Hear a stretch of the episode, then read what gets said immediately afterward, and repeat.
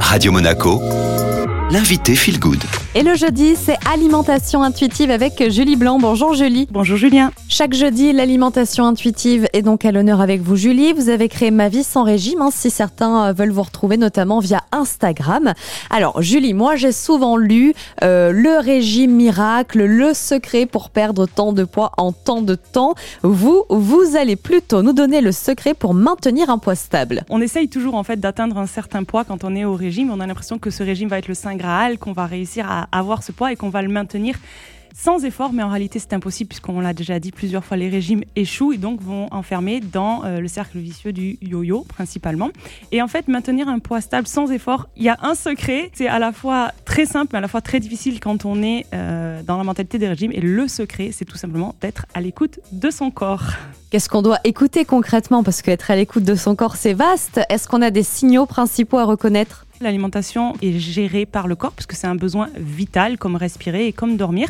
Donc en nous, on a tous ces systèmes de gestion et ces systèmes de gestion s'expriment via quatre euh, signaux principaux qui sont la faim, la satiété, les envies et les goûts personnels. Franchement, ça semble hyper simple hein, d'écouter les signaux de son corps, mais j'imagine que c'est beaucoup plus compliqué que ça. Exactement, mais c'est le simplement qui est très difficile puisque quand on est au régime depuis très longtemps, on est dans la mentalisation de l'alimentation, c'est-à-dire que je vais réfléchir avec mon cerveau, mon esprit à tout ce que je vais manger et je vais toujours appliquer en plus ce filtre de la restriction, des règles, des il faut, des il ne faut pas et donc je vais pas du tout finalement manger en accord avec mon corps. Alors depuis qu'on est euh, tout petit, hein, on nous dit qu'il faut manger le matin, que le petit déjeuner c'est très important, ce qui est certainement le cas dans une certaine mesure, qu'il faut manger à telle heure. Est-ce que ces règles s'appliquent à tout le monde de la même façon? Moi j'ai beaucoup de coachés qui se contraignent à avoir des rythmes alimentaires qui ne leur correspondent pas du tout. Chaque être humain a son propre rythme et c'est vraiment le travail qu'on va venir faire en alimentation intuitive. C'est à nouveau revenir vers soi, son rythme, ses goûts personnels aussi. Très souvent je demande à mes coachés qu'est-ce qu'elles aiment et qu'elles n'aiment pas.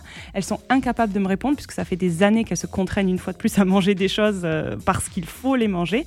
Donc voilà, on va vraiment chercher à établir son rythme alimentaire. Et si c'est 6 repas par jour, c'est 6 repas par jour, mais peut-être ça sera aussi que 3 repas par jour. Ce sera donc peut-être à la carte. Merci beaucoup Julie d'avoir été avec nous. On se retrouve évidemment la semaine prochaine hein, pour parler de l'alimentation intuitive. Les podcasts sont à retrouver sur Spotify ou encore Deezer en tapant tout simplement Radio Monaco Feel Good. Et on poursuit cette jolie matinée ensemble avec la musique sur Radio Monaco.